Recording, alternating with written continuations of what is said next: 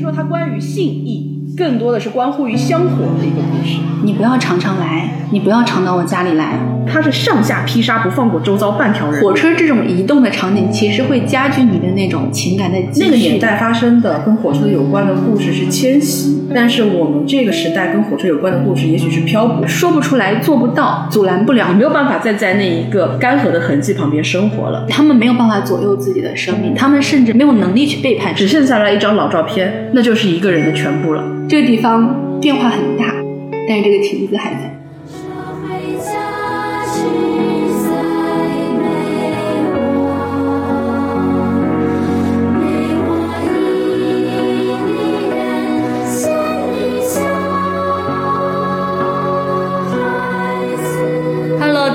我是左小姐，大家好，我是葛小姐。我们今天来聊客从何处来，嗯，然后聊一些其实是跟乡愁、关于故乡的回忆啊这些相关的内容。我们之所以想要聊这个，是因为我们两个看了一个所谓的进入式戏剧，这个剧叫《又见平遥》，它的整个主导者其实是女性。嗯，我觉得挺有意思的一件事情，嗯，就是说它这个剧的剧情其实本身也挺简单，它跟地方元素确实是紧密融合在一块儿的，因为它其实比起面向本土的受众，它可能面向的是来自于全国的游客，然后它是在。平遥古城嘛，那平遥古城的话呢，它是目前我们国内保护最完好的这样的一个古城，所以它其实想讲的也是这个古城当中的一些故事、一些历史的渊源，而且呢，他特别想表示的就是平遥古城它是以钱庄啊、镖行啊，然后这些营生起家的，所以他觉得这种营生最能够体现出来，其实就是信义两个字嘛。那围绕信义，其实有非常多的故事可以讲，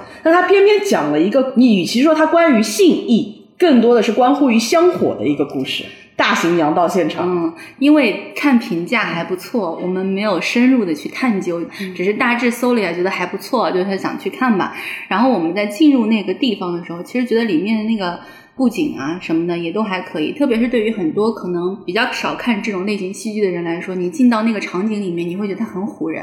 然后那个演员们也很投入。然后他还有一个场景是一面墙，墙上他挖了一些洞，然后又用布封住那个洞，中间留一个缝，这样演员可以在那个洞里面进进出出，又可以从这个墙壁上挂着绳子往下跑，跑上跑下，配合一些光影之后，你会觉得他这个场面很好看。加上它有很多很多的演员，你要跟着这演员走了，你不是坐在你的座位上的，体验感又会比坐在座位上可能要好一些。所以说，很多人看完之后就可能一下子就被这个东西有点唬住了，就觉得嗯还不错。那我们看的时候是真的是因为这个剧情确实是有点让我们觉得为什么会这样子，而且它不是单纯的说是给你展示女色，它也展示男色。进来的第一个场景就是男人洗澡。第二个场景是女人帮男人洗澡。这些男人他之所以要洗澡，其实是给这些男人践行嘛。他们去俄罗斯要找一个王家的小少爷，为什么要去找这个王家的小少爷呢？是因为啊，这是他们这个王家香火。太客气了，来吧，让表姐上吧。香火传承人。什么样的故事呢？他们当地有一户人家在沙俄，也就是现在的俄罗斯呢，是遇到了一些危险。反正一票危险之后呢，就导致他只剩下了一个小男孩在那边被绑为了肉票。当地平遥的一众人马呢，他们要去解救，这个其实非常好嘛，就解救大兵瑞恩嘛。但是他们的目的非常的纯粹，他们只是为了去解救这一脉香火，因为这一家人全部都已经死在了沙俄。那么如果这个小男孩也折在沙俄的话，那么这户人家的香火就断了。所以说呢，平遥古城这一帮子以赵老爷为首的人，我们并不是在内涵什么，主人公确实姓赵。赵老爷这批人呢，就觉得说这个香火不能断呢，那怎么办呢？那我们就是要拉住两百三十脉香火去沙俄，就这么一票香火。他在出发之前还做了一件什么事儿呢？他选妃，全程选秀。他为什么要选秀呢？是因为他自己也要留一柱香火留下来，他才能出发。那个时候他还没有子嗣。这个赵老爷呢？当时年纪也不大，姑且管他叫赵家的这个少东家。这个少东主呢，传了这个两百三十个人去解救那个肉票之后，首先他给他旗下的这批带过去的人马要送一个福利。这个福利就是当地人相信啊，这些人如果说在出发之前，因为基本上都是彪形大汉嘛，也没有体味过人生百态，所以说呢，在出发之前，如果说软玉温香抱满怀，你能够过这么样一个晚上呢，可能就觉得人生了无大憾了。但是他们用了一种非常柔婉的说法，叫做福相，就是但凡有一个有福气的女人啊，在那一天安抚了你，这一辈子上路我就值了。所以说呢，在刚开始进去的第一幕，就有非常多的女性演员给大家送来了福气。那么现场以。擦身这样的一种方式，非常含蓄的表达了这一情节。那么再往后走呢，就来到了东家这一块儿。那么东家呢，就是刚刚左小姐说的，他必须在全城海选，而且为了表示平遥古城大家的这个信义之浓烈啊，基本上每一家某某人家送来了嫡长女，某某人家送来了长孙长女，啊，长孙就不要送来了，送来了长女，对吧？是是是是，对啊，长孙女可能就是这样子的这种感觉，然后。那大家都送来了这么优质的人选之后，怎么样评呢？呃，那个场面非常的香艳客气。首先，三寸金莲一字排开，挪一挪，要把这个三寸金莲呢放在一个小托盘儿，你要在上面婀娜的走那么两步。如果说这个盘不会有任何的浮动摇晃，那说明你这个三寸金莲是好的。以此淘汰了大概两三个人，然后再逐步往上开始摇臀，这个臀吧你要滚圆好生养，再以此为由淘汰了这么几个人，再往上。不是葛小姐讲的多，而是她现场的展现真的非常非常的细节，而且姑娘们穿的都是肚兜嘛，所以说它当中还有一个就是封腰的那个部分，就是姑娘的两只手要盈盈一握，然后那个场景嘛，其实就是姑娘摆着臀扭着腰嘛，然后再往上的话，就是你要看她的唇啊，看她的发啊，看她的眉目啊，整个一票流程选完之后，最终全程最终选下来了一个女的，这个女的用来干什么呢？就直接送到了赵东家的这个房内，当天晚上就留了种，十个月之后就生了，生了一个孩子，这个女生马上就去死了，她说了一句。什么呢？就是我生也生了，死就死了吧。你看这一个流程，呱啦松脆。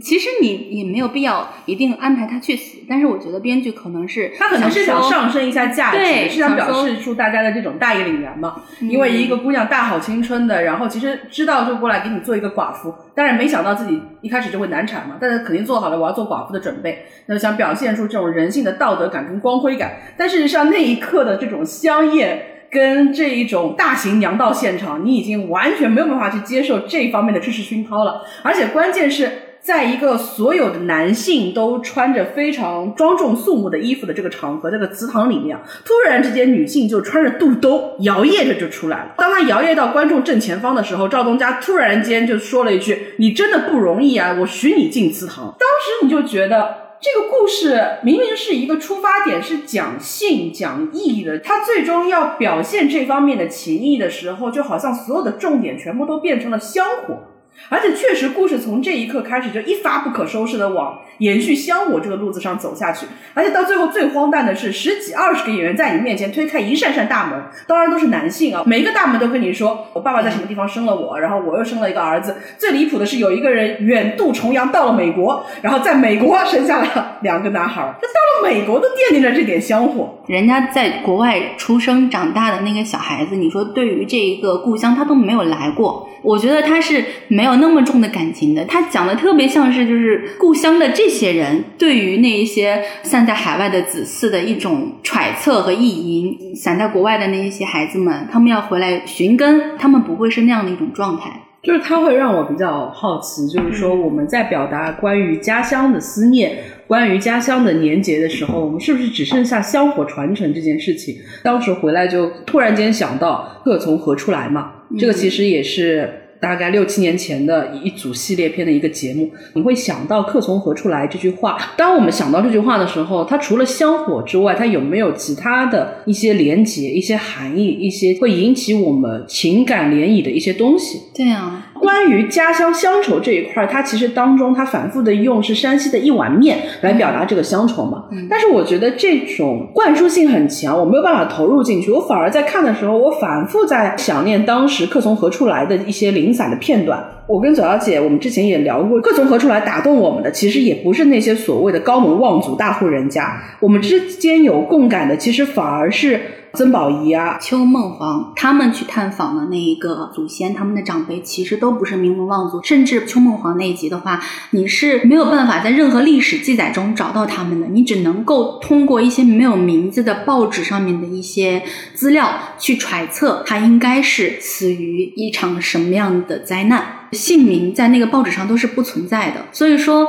你没有办法确切的知道他们是怎么被杀的，他们是在哪一天消失的，他们经历了什么你都不知道。现在连他们的照片都找不到，因为他们就是最普通、最普通的普通人。但是当你了解到自己的祖先曾经有这么一段历史的时候，特别是到最后他的表哥跟他的姨妈的那一段非常非常感人的一封信和一个故事，就让我们觉得说，关于故乡、关于乡愁这些东西是打动人的东西。像曾宝仪那个的话，它有一点点像那个《相爱相亲》这个电影，但是不像《相爱相亲》那样，它是有戏剧冲突的。因为电影的话，你总归要制造一些戏剧冲突，这个它就是很淡很淡的那一种。小人物在这种历史大环境之下，你没有办法挣脱，你没有办法去改变的命运。曾宝仪其实是为了找到他外公曾经在大陆的一些历史，然后那么他回到南京，在南京的时候，他见了一个老人，这个老人曾经可以说是。他外公的未婚妻吧，定了娃娃亲，但是他外公那时候就已经去到台湾了，就是很长时间都没有办法能回来。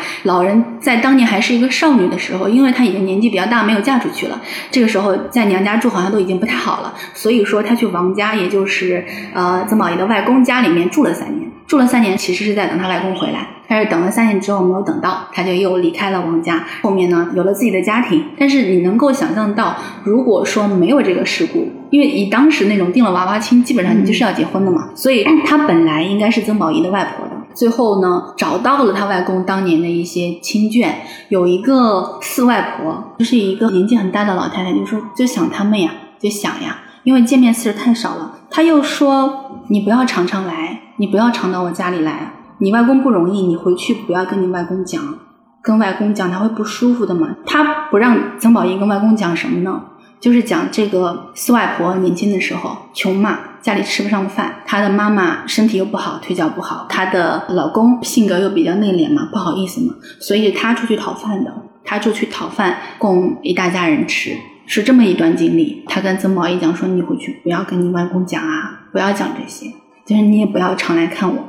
这段我当时看的时候，我真的是非常非常被打动。我想到了我家的一件事情，可能在两三年之前吧，因为我奶奶年纪也很大了。嗯，我奶奶经常跟我说，你活着活着就会发现，你慢慢已经成了这个村子里面年纪最大的那帮人了。大家在熬嘛，看谁熬得过谁。大家坐在一起也会讨论，他们其实已经能够接受自己会死，自己不久于人世这件事情了。所以说。这个讨论对他们来说不会像我们想到的时候那么烫手，他们是真的在打算这件事情，他们就会说：“哎呀，你看我走在你前面，还是你走在我前面？”过年的时候有一个爷爷在我们家跟我奶奶在喝茶聊天，我就坐在旁边听嘛。这个爷爷是怎么回事呢？他的孩子要把他接走了，年纪大了嘛，接到别的城市去，去到别的城市之后他就不会回来了，舟车劳顿，他可能身体吃不消，所以这是他跟我奶奶的最后一面。两个老人全都知道这是他们的最后一面，但是他们两个人在聊一些很琐碎、很琐碎的家常。我就坐在旁边听，我去给他们添水。他们还讲：“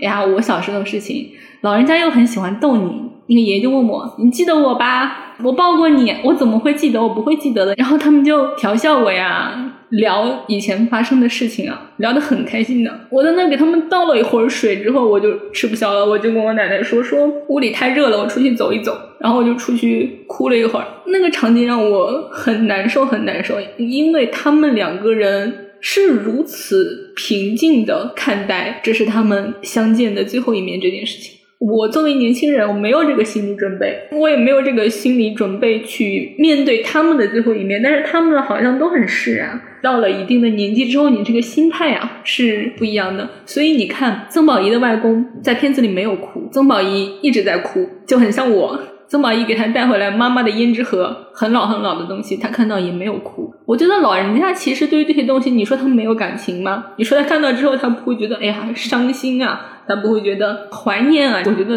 都有，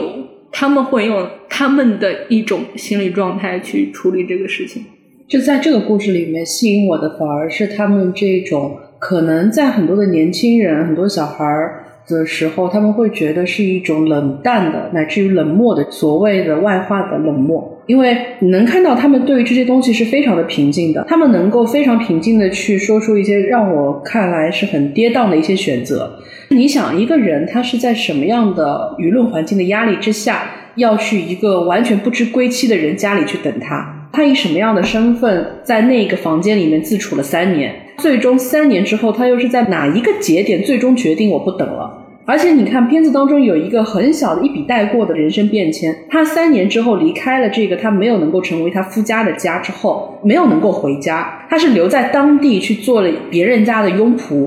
所以你看，他当时一定是面临了非常大的压力，做出了非常多的容让的。但是这些在时间的叙述当中都被淡化掉了，就是人家也不会去提，就变成了一个很简单的一句话。我到那边等了他三年，等了三年之后，我觉得他不会回来了，然后我就去另外一户人家打工了。他就凝结成了一句很简单的话，但是在这些话的当中，你就会知道，在那个时候，他有太多的被冲淡掉的东西了。我们刚说的那位主持人，他去寻亲的过程当中，他描述的一个很具象的场景，就是他们当中查到某一步的时候，他就会发现，原来他要寻找的这个长辈，既不是被记载在史册上的一个英雄。也不是被钉在耻辱柱上的一个叛徒。嗯，查到一半，你突然间发现，在一个非常大的正史政策上面，你已经找不到这个人的踪迹了。到最后，你循着这个当地乡野的一些线索，你才会发现，他原来是一个很普通的一个割胶工。他所生活的一个场景是什么样的？就是他的上方是游击队的生活场域，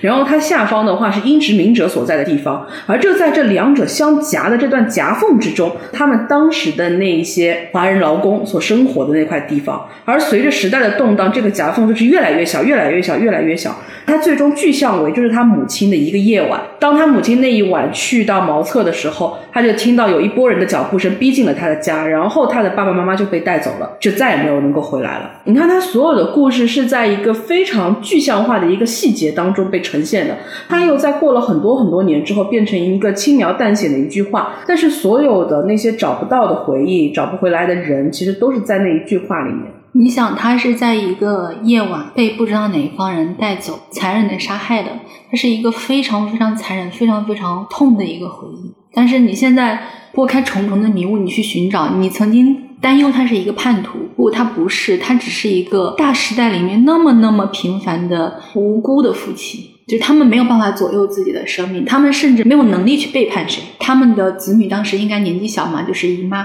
舅舅这些人都不知道。这位姨妈也是经历了非常非常痛苦的一生，在表哥写的那一封非常打动人的信里面，他告诉了这位主持人，就是他姨妈为什么会孤身一个人留在马来西亚，是因为当时他们那一帮人要回国的时候，其实他们没有足够的钱。去承担这么多人的回国的费用，他们就把年纪最大的姨妈卖掉了。卖掉之后，他们就有钱了，然后带剩下的主持人的妈妈和他的几个弟弟回到了我们国内。姨妈就永久的被留在那里了。他的亲人把他卖了，他可能也是自愿的，在那里先是给别人当仆人，当仆人的时候又承受了一些无妄之灾。后来呢，他又被别人抢去，又当仆人，又被别人占有。经历了非常非常痛苦的人生阶段，他其实只是短短几句话，但是你能想象他的抑郁症至今都没有好，那是非常非常苦痛、非常非常无助的一个年轻人，十几岁到二十几岁的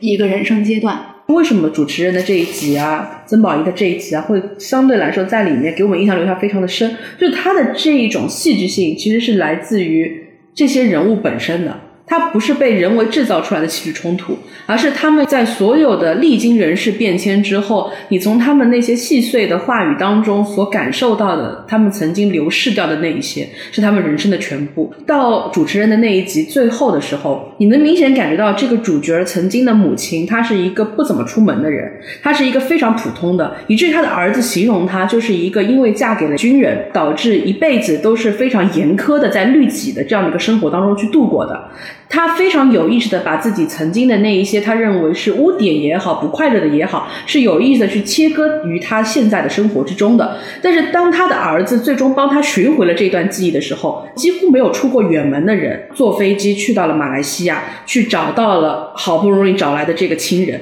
牵起了他姐妹的手，那一刻是非常打动我的。他跟我们现在的这种日常的长途是不一样的。他要怎么样的一个心力，怎么样的一个期盼，可以让他并。不习惯出远门的人可以迈出这样的一步，并且几乎迫不及待的去往远方。就好像最近其实是有两个特稿嘛，我印象是非常深的。一个是名字就起得非常好，叫做一个被叫做魏的女人，就是讲说她曾经是被人贩子拐卖，她是贵州山区的一个女人嘛，然后也只会说贵州的方言。她被拐卖到一个地方之后，因为她不通当地的语言，所以她的丈夫也好，她生活的那个地方所有的人都管她就是魏啊，她没有名字。那么到她的丈夫去世了，然后她终于人生基本上已经停摆下来的时候，她的女儿因为一些机缘巧合，也开始慢慢的帮她母亲走上了这条寻亲的路。其实蛮意外的，她女儿找了很久都没有找到。后来呢，就经过了一个社交媒体，正好是一个贵州本地的社交媒体，他们迅速辨识出了她母亲说的是当地的一种方言，而且那个方言传起的地方极其的有限。所以说呢，他们马上把这个母亲当年被拐卖的这个地方。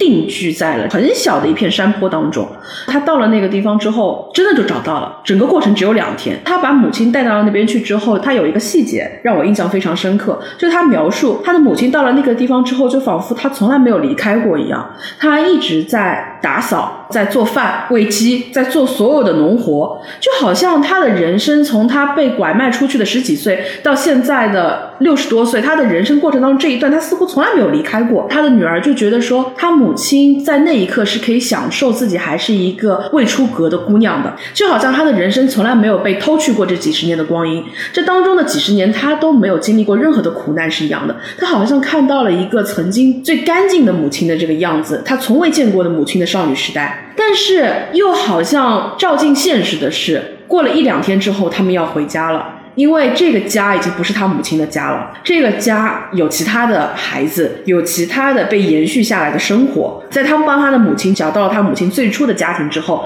他也希望母亲能够回归自己的家庭。所以就好像是两条支流，他们短暂的相聚了一下之后，你最终还是会分流成两个不同的脉络。就好像我们以前看的那些书，他讲这种生活的，像大江大河也好，巨流河也好，你就觉得这些，你只要找到了家族渊源。远的那条河之后，你就不会再离开那个水系了。但其实不是，人的生活，大部分人的生活可能就是很小很小的这种溪流，这个溪流随时会干涸。随时会遇到绝境，随时它可能就断流了。可能循着记忆再去找的时候，你找到的是曾经有过的那些已经干涸掉的痕迹，你没有办法再在那一个干涸的痕迹旁边生活了。我以前看那个白先勇的《台北人》嘛，其实因为我耐心不够大，所以我其实看他长篇的时候，我会觉得他的文字太捏腻了。但是当这种文字用来描写一个个语焉不详的故事的时候，其实特别打动我。他当然现在最有名的是金大班的最后一页啊。啊，银雪夜啊，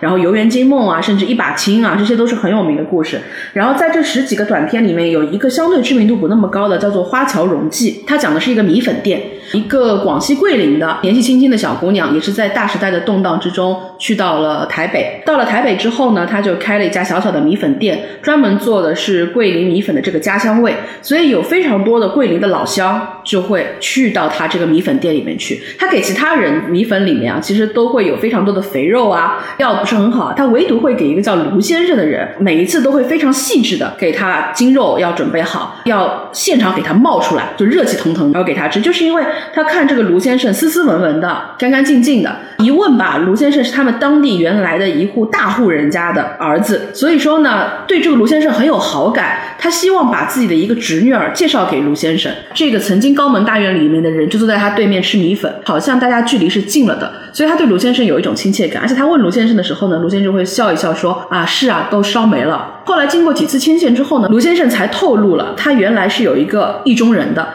这个意中人呢，是当地的一户罗家的一个女儿。他跟那个罗家的女儿呢，当年是学校里面读书的一对，相对于青梅竹马嘛，走散了。他来到了台北，但是那个女孩没能来。所以说，他这些年，他一个当年的公子哥，一直在认真的养鸡。他在国中当老师嘛，就会把一些学生全部叫到房间里面去，他们有需要补习的，在晚读班的时候做一个补习的教习先生，赚一点费用。就这么攒了十五六年，攒了。台币大概十五六万，当时可能折合市价的金条大概是有十来根金条，正好是从香港偷渡一个人过来的价格。他有一天特别开心，去找到了老板娘，说可能罗小姐能来了。他找到了罗小姐的一个表哥，那个表哥说差不多十根金条吧，他想办法把表妹给弄过来。结果呢，等了很久没能等来表妹。他在致信给表哥的时候，那个表哥就说没有发生过这件事情。卢先生整个人的精气神就没了嘛，很仓促的跟一个洗衣服的、一个粗俗的、粗野的，完全没有办法有跟他有任何交流的一个女的，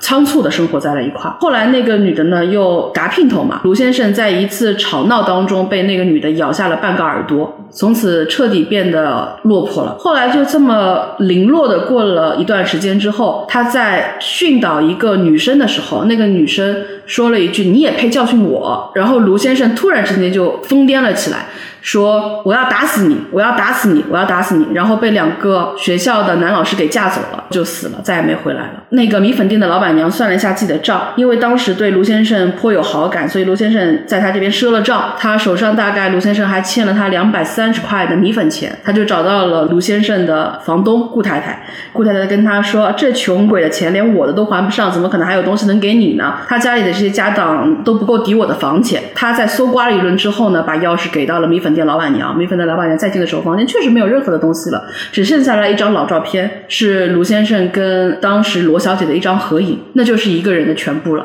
之后我们可能会聊一些有共性的作家，其中有一位是黄碧云嘛。当时左小姐在一个风和日丽的下午，左小姐兴致勃勃在一家快餐店准备跟左小姐展开一日风和日丽的郊游的时候，左小姐给我推荐了一本黄碧云的书，左小姐就在那个快餐店里面读了起来。那篇叫做《无爱记》嘛，我记得非常的清楚。我把那个书页最后一页合上，因为它不长嘛，当时是打印下来的还是什么？翻到最后一页的时候，我就问左小姐说：“这个店里的空调是打开了吗？发凉是不是？”可以先简单的说一段，它其实对于很多当年的故事是语言不详的，它非常像一个人在寻亲的过程当中接触到的那些朦朦胧胧的影像。因为其实我们的父辈、祖辈、曾祖辈他们经历的动荡，陈平日久，其实我们已经很难了解到一个人在动荡之中会做出什么样的取舍跟判断，以及我们对于那段岁月的一个回望是什么样的一个心情。其实我们都是隔了一层纱，隔了一层膜的。在《无爱记》里面，女主人公她的父亲就只是很淡漠的跟她去说：“你笨一点就可以了，没关系，你不用那么聪明。”这个故事一直语焉不详，到最后你才。粗略的通过一些只言片语，能够感受到那是一个什么样的故事。他的父亲在来到他们当时所生活的这个地方之前，当时生活在香港嘛。他父亲在香港生活了很多年之后，其实心当中隐隐约约还是对当时内地的一个女性伴侣是有所牵绊的。他在某一次机缘巧合之下是回到了内地，他想去找那个，结果发生了一些意外，以至于他们并没有直接的相逢相认。他误解了那个女性，那他当时做的一个决。决定就是他选择在当时一个风声鹤唳的环境之下，他举报了那个女的，说那个女的跟外面可能存在一些不恰当的关联。当时的那样的一个环境下面，这样的一封信，这样的一次举报，几乎给那个女的带来了灭顶之灾。然后整个故事到这边就突然之间停滞了。等你再能够从这个故事的只言片语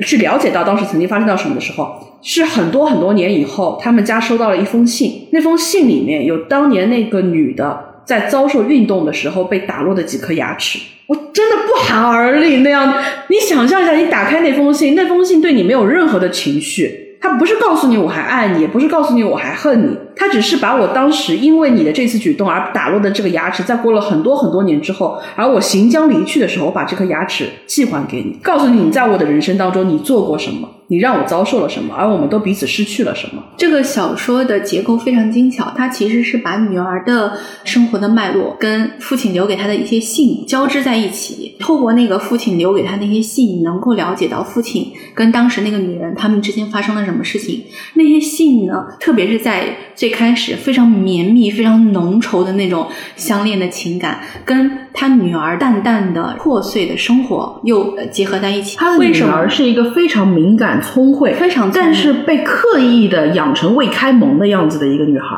对她为什么要这样去培养她的女儿呢？是因为她不想让她女儿再去承受当年那个女人所承受的那些痛苦。他不希望他那么浓烈的去爱一个人，爱到最后自己遍体鳞伤，什么都没有，只留下几颗牙齿。过了那么多年之后，还耿耿于怀的寄给你。在前期的时候，你看到那些信，你会觉得那个信写的非常漂亮，非常动人。你看到之后，你会觉得一个人是如此欢欣雀跃的爱着另外一个男人。他去分析他自己的心理状态，他分析那个男人的心理状态。他是一个火车上面的工作人员，所以说他经常会坐火车在各地穿梭。嗯，火车这种移动的场景，其实会加剧你的那种情感的积蓄的。你经常会坐在火车上面的时候，会有很多失意的瞬间，也是会对于这个女人当时在写那些信的时候，会有很大的影响。最后通过女主角她父亲的一封信，你才知道了所有的真相。就是当时这么缠绵的爱意，到最后是这样不堪的一个结局。女主角又在这个过程之中，你能够感受到她在走向另外一件事情。她爱上了她女儿的男朋友，是她女儿的男朋友先爱上她的。她女儿的男朋友也是一个很敏感的年轻人，很敏感、很聪明。他明显的能够感觉到，她不是一个看上去那么淡淡的一个女，就是他能够感觉到他的那种智慧，她那种沟壑。到最后，女主角其实没有办法拒绝这个男孩子。她在跟她的母亲的聊天的过程之中，她有淡淡的提到，其实她是被这个男孩子打动，她觉得她要迈向一个爱情了。但是这个文章直到最后都语言不详。但是你能够有一种隐隐的感觉，就是这不会是一个一帆风顺的爱情。但是在这个时刻，她决定要走出那一步。我刚刚听你说的时候，我突然间就想到了我当时看胶原的《金锁记》的那个场景。胶原其实他任何的一个作品，至少我视野内，目前胶原的所有的作品可能都没有办法超越《金锁记》。胶原版本的《金锁记》，大家如果有机会的话可以去看。那是我觉得张爱玲的《金锁记》在舞台上能够呈现出来的最好的样子，或者再保守一点来说，那至少是最好的曹七巧。我记得我第一次去看，我朋友就跟我提醒了一句：“你要抓紧前十分钟的胶原，她的少女时期转瞬即逝，她一辈子，她后面的所有的人生都不可能再呈现出现在的状态了。你要抓紧这前十分钟。她前十分钟的胶原是一种什么样的？她刚出场的少女时期的曹七巧，跟刚嫁做人妇的曹七巧是三分力七分俏。你就记得她手上的那条扬州帕子，咬在她樱桃似的这个唇上，鲜嫩的可以掐得出水来。然后你就真的看到这个人，他一点点的就这样。枯烂下去，因为他喜欢江家三爷嘛，三爷呢就是吊着他，所以说他们之间的那种感情是那种隐隐绰绰的情欲，你就能感受到本来很阳光的一个人，他就像那个藤蔓一样，他吸食着自己的恶意跟恨意，缠绕着这样的一个人疯狂生长，恶意生长。完全跟这个腐烂的大家庭粘合在一块儿，你就能够看到一开始那个甜美的少女音，很快你就变成一个人怎么可以有这样阴辣怪力的嘴？哦，你就感觉到他是上下劈杀，不放过周遭半条人命，他见谁都是非常恶意的。尤其到了下半，他整个上半程的时候，他对于三爷多多少少还是有那么点期冀，有那么点希望的。直到三爷跟他重温旧梦，但最后被他发现三爷是谋他的钱的时候，他一下子从从椅子上腾的就跳起来，说：“你讹我！我这样子爱你，这样子的护着你，你讹我！”从那一刻开始，你就能感觉到这个人最后的一丝生气，他的一丝暖意就全部都没有了。等到他女儿订婚，那是他女儿被他恶意灌溉着的，已经完全不可能拥有正常人生活的女儿，唯一一次可以拥有正常生活的机会。他也知道那是他女儿唯一可以再回到正常生活的一次机会。他就淡淡的说了一句话：“他订婚的时候，他女儿的那个未婚夫嘛，真的是来提亲的。然后呢，他女儿还在二楼在梳妆打扮。你就看到那个时候的焦原，他所扮演的这个曹七巧，他是弯着脸、耸着肩，整个人歪歪斜斜、扭扭的，提着他那个三寸金莲，就这样一步一步从那个阴影里面迈出来。然后他就阴恻恻的、笑意盈盈的对你说一句：他再抽个两桶就。”下来了，他要把他女儿最后的机会也毁掉。那一刻，你真的觉得骇然，就是在这样的一个骇然当中，他无比幸福、无比愉悦的，在一团烟雾气当中拥抱了他的女儿。他知道他的女儿再也不可能离开他了。他的女儿无望的在他的怀中哭泣的时候，焦原所饰演的曹七巧是吸了一口烟，然后把那口雾气完整的吐在了他女儿的脸上。你就感觉到那一瞬间，这个黑暗的浓雾瞬间就把这一对母女给吞噬掉了。他们的人生就永远会这样无望的拥抱在一块儿了，他女儿不会再有任何的一丝生机。这个点也是我整个剧看下来之后最不寒而栗的一个点。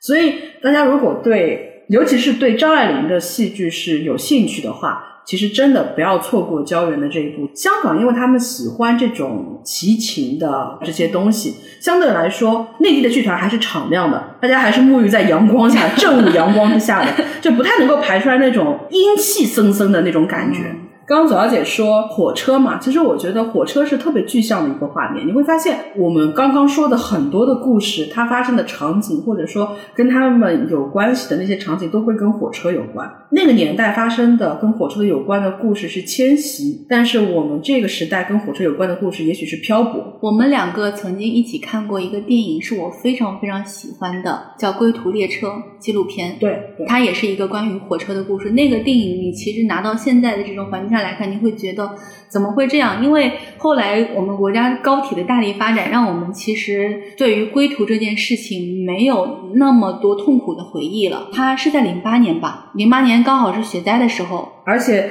是南方雪灾，嗯，就是南方从来没有过那那么大大的雪雪。。有一家他们被困在广州的火车站，两个星期没有办法搭上火车，就是所有人乌泱乌泱都在火车站，他们站在那儿等待，不敢离开，就是怕我离开之后再也挤不进这个队伍来了。而且零八年发生了太多的事情，对于很多人来说，回忆零八年的大的节点，可能要么就奥运啊，或者什么的。广州的雪灾导致的大面积的列车瘫痪，尤其是广州站当时乌泱泱泱挤的人的时候。而且我为什么对《归途列车》这个片子有特别大的心理的波动，是因为当时其实是我们身边的几个朋友有想说我们要不要去广州站那边去拍这样的一个场景的，但是因为那个时候毕竟是还是学生嘛，遇到了一些阻力之后，其实就非常遗憾的退却了。当时家里的长辈非常严厉的说，呃，你们没有那么好的一个拍摄经验跟应对的这种东西，你们去那边就是给人家添麻烦。那表姐就被骂怂了，表姐就没哎，去主。要是讲这个时候，因为那个时候在同一时刻，我在我们班里晚自习看新闻，我是看到他那个画面的。我当时是对这件事情有极深的印象的。那个新闻里面他拍的场面太过于壮观了。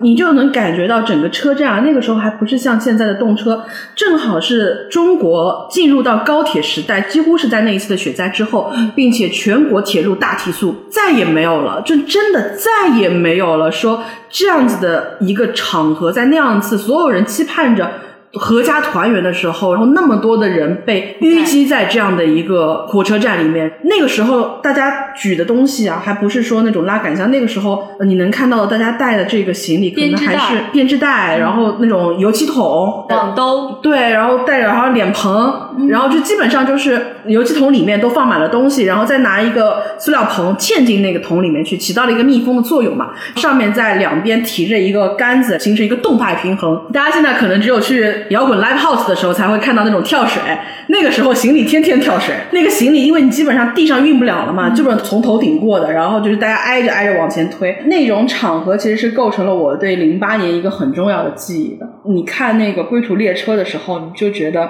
好像是一个时代的缝隙，它是在那个时候留下了这样的一个影像。而且那个纪录片的导演他不是专门要去拍这个大学，要去拍这个火车站，他只不过是在记录一家人，刚好一家人遇到了这个事情。我觉得真的也是，当然这样说好像不是很好，但是他真的是很幸运的留下了这些画面。那个巨大的火车站，那些乌泱乌泱的人，就像那个大时代。他拍摄的这三个人，就是生活在这个大时代的洪流里面的无能为力、最最最渺小的那一群人。片子里面有一对父母，他们一直是在外地打工的，他们做一些缝纫的工作。他们的女儿有一些叛逆，女儿叛逆就觉得父母也不管她嘛，可能她自己心里也有一些小九九，她也讲不清楚。她有一些小姐妹就跟她说打工啊多么多么好，她可能就会产生了打工的想法，然后她就辍学了，就出去打工了。不读书了。他有一个不太会说话的母亲和一个不太会说话的父亲，就特别是他的父亲，你能感觉到他想说点什么，但是他说不出来，他所有的话堵在嘴边，被他的那种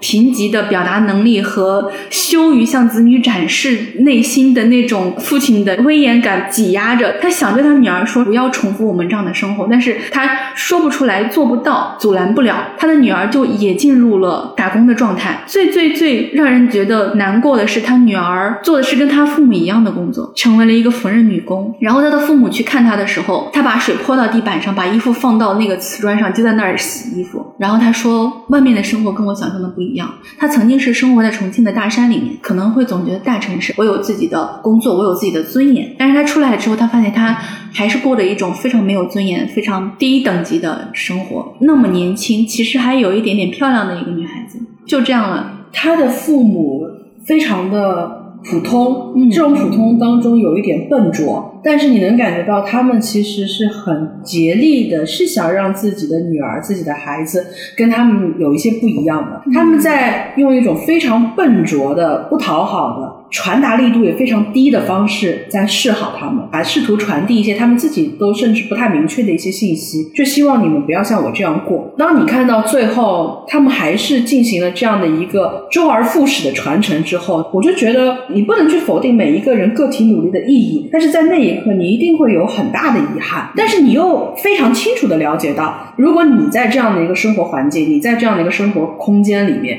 在你仅有的这些生活机遇里面，你能不能？做出更清醒的、更理性的选择，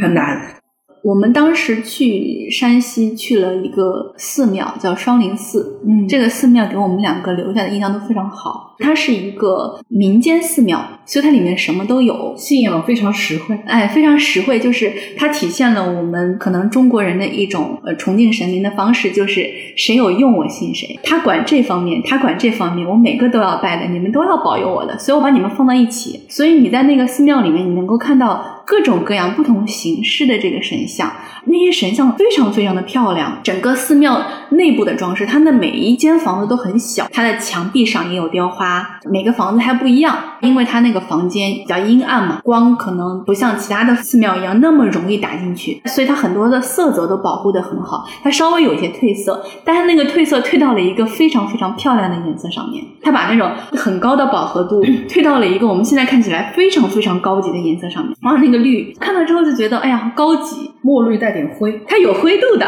从那个寺庙出来之后，我们又在这个附近走了几圈。哦，它出来的那个小镇街道，因为这个寺庙它是很偏很偏的，距离那个平遥县城还是有一段距离的，所以它那个地方周围就是农村了，而且是比较偏的农村了。我们当时看到有一个小孩子背这个书包在那边走，走得很慢很慢很慢。我当时看到这个小孩子，我就已经很难过了。从他的步伐里面能够感受到这个小孩子的无所事事，刚好。是放学的时间，他应该是放学回家，背着书包在原地转悠。他的目的地应该是一个门洞，穿过那一个比较矮小的城墙的门洞，走到里面的村庄里面去。但是他没有那么着急，他就在那边非常非常非常慢的踱步。而且你看他那个背影，他虽然是个小孩子，但是他如此的沧桑，整体给我感觉就非常忧伤。我看到他走到那个门洞里面，他把书包摘下来扔到地上，把外套脱了，他热。他把外套脱了之后，他又背上书包，又拿上外套，整个动作非常的缓慢，非常缓慢，是一种人生没有希望的动作。他对于他要做的下一件事情没有期待。嗯我怎么看的那个那个场景那么难受？我我我回来我就哭，我就在路上很难过，因为他太小了。但是后来我们又看到了几个比他年纪大的男孩骑着自行车，还蛮开心的过来。对，那有非常阳光灿烂的又治愈了我。那一幕非常有故事感。前面有三个男孩，他们的自行车从你面前这样子呼啸而过。对，然后后面有一个嘟悠悠的，你明显看着就好学生样子的一个人，戴着一个小圆框眼镜，笑嘻嘻的在后面这样慢慢的踱着。乡村其实给我的感觉像这种亲缘社会啊，你就觉得这种地方你待着，其实多多少少你还是。伙伴感很强的，家庭之间的这种亲缘感还是比较强的。你不会像现在大家提到城市里面的时候，就更多的会有一种说无缘社会的这种感觉吗？我现在其实不好说，我一度我是非常讨厌这种社会的。我之前有写一首歌词，也说这里每个人都认识我，这里每个人都认识我，让我非常恐慌。在我的老家，我绝对不可能穿睡衣出门的，他们都会知道你是谁家的小孩儿。但是你在上海，谁管你啊？我穿着睡衣倒个垃圾怎么了？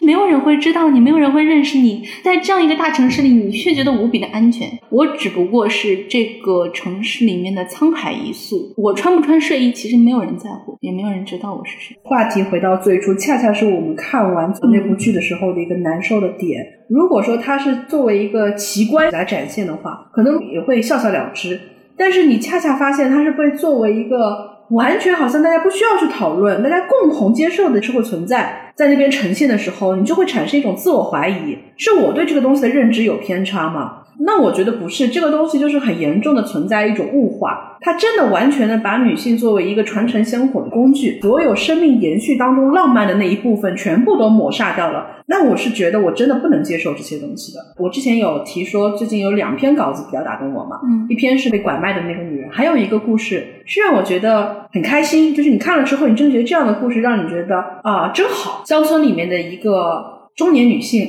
她在自己的孩子成年了、成家立业了，她在完成了社会期待的所有女性应该完成的母职工作之后，她其实一直有一个愿景。她没有出过她原来生活的地方，她也没有经历过人生的一些波澜起伏，所以当她有一天她上网，她发现说啊，原来人生有自驾游这样的一个东西的，原来一个人是可以开着一辆车去周游名山大川的，她突然特别向往这样的生活，但是呢，她没有一开始就去做，他等到他完成了所有社会期待的母职之后，儿孙辈都已经过上了他认为他能够给到他们的最好的生活了。他觉得我已经彻底的从母亲这个角色上退休的时候，他跟家里的人说我要出发了，然后去开险峻的山路，去开所有他曾经梦所不能及的那些地方。我就觉得这个故事太好了，他没有特别大的奢望跟奢求，他的快乐就是那种隐约的自由。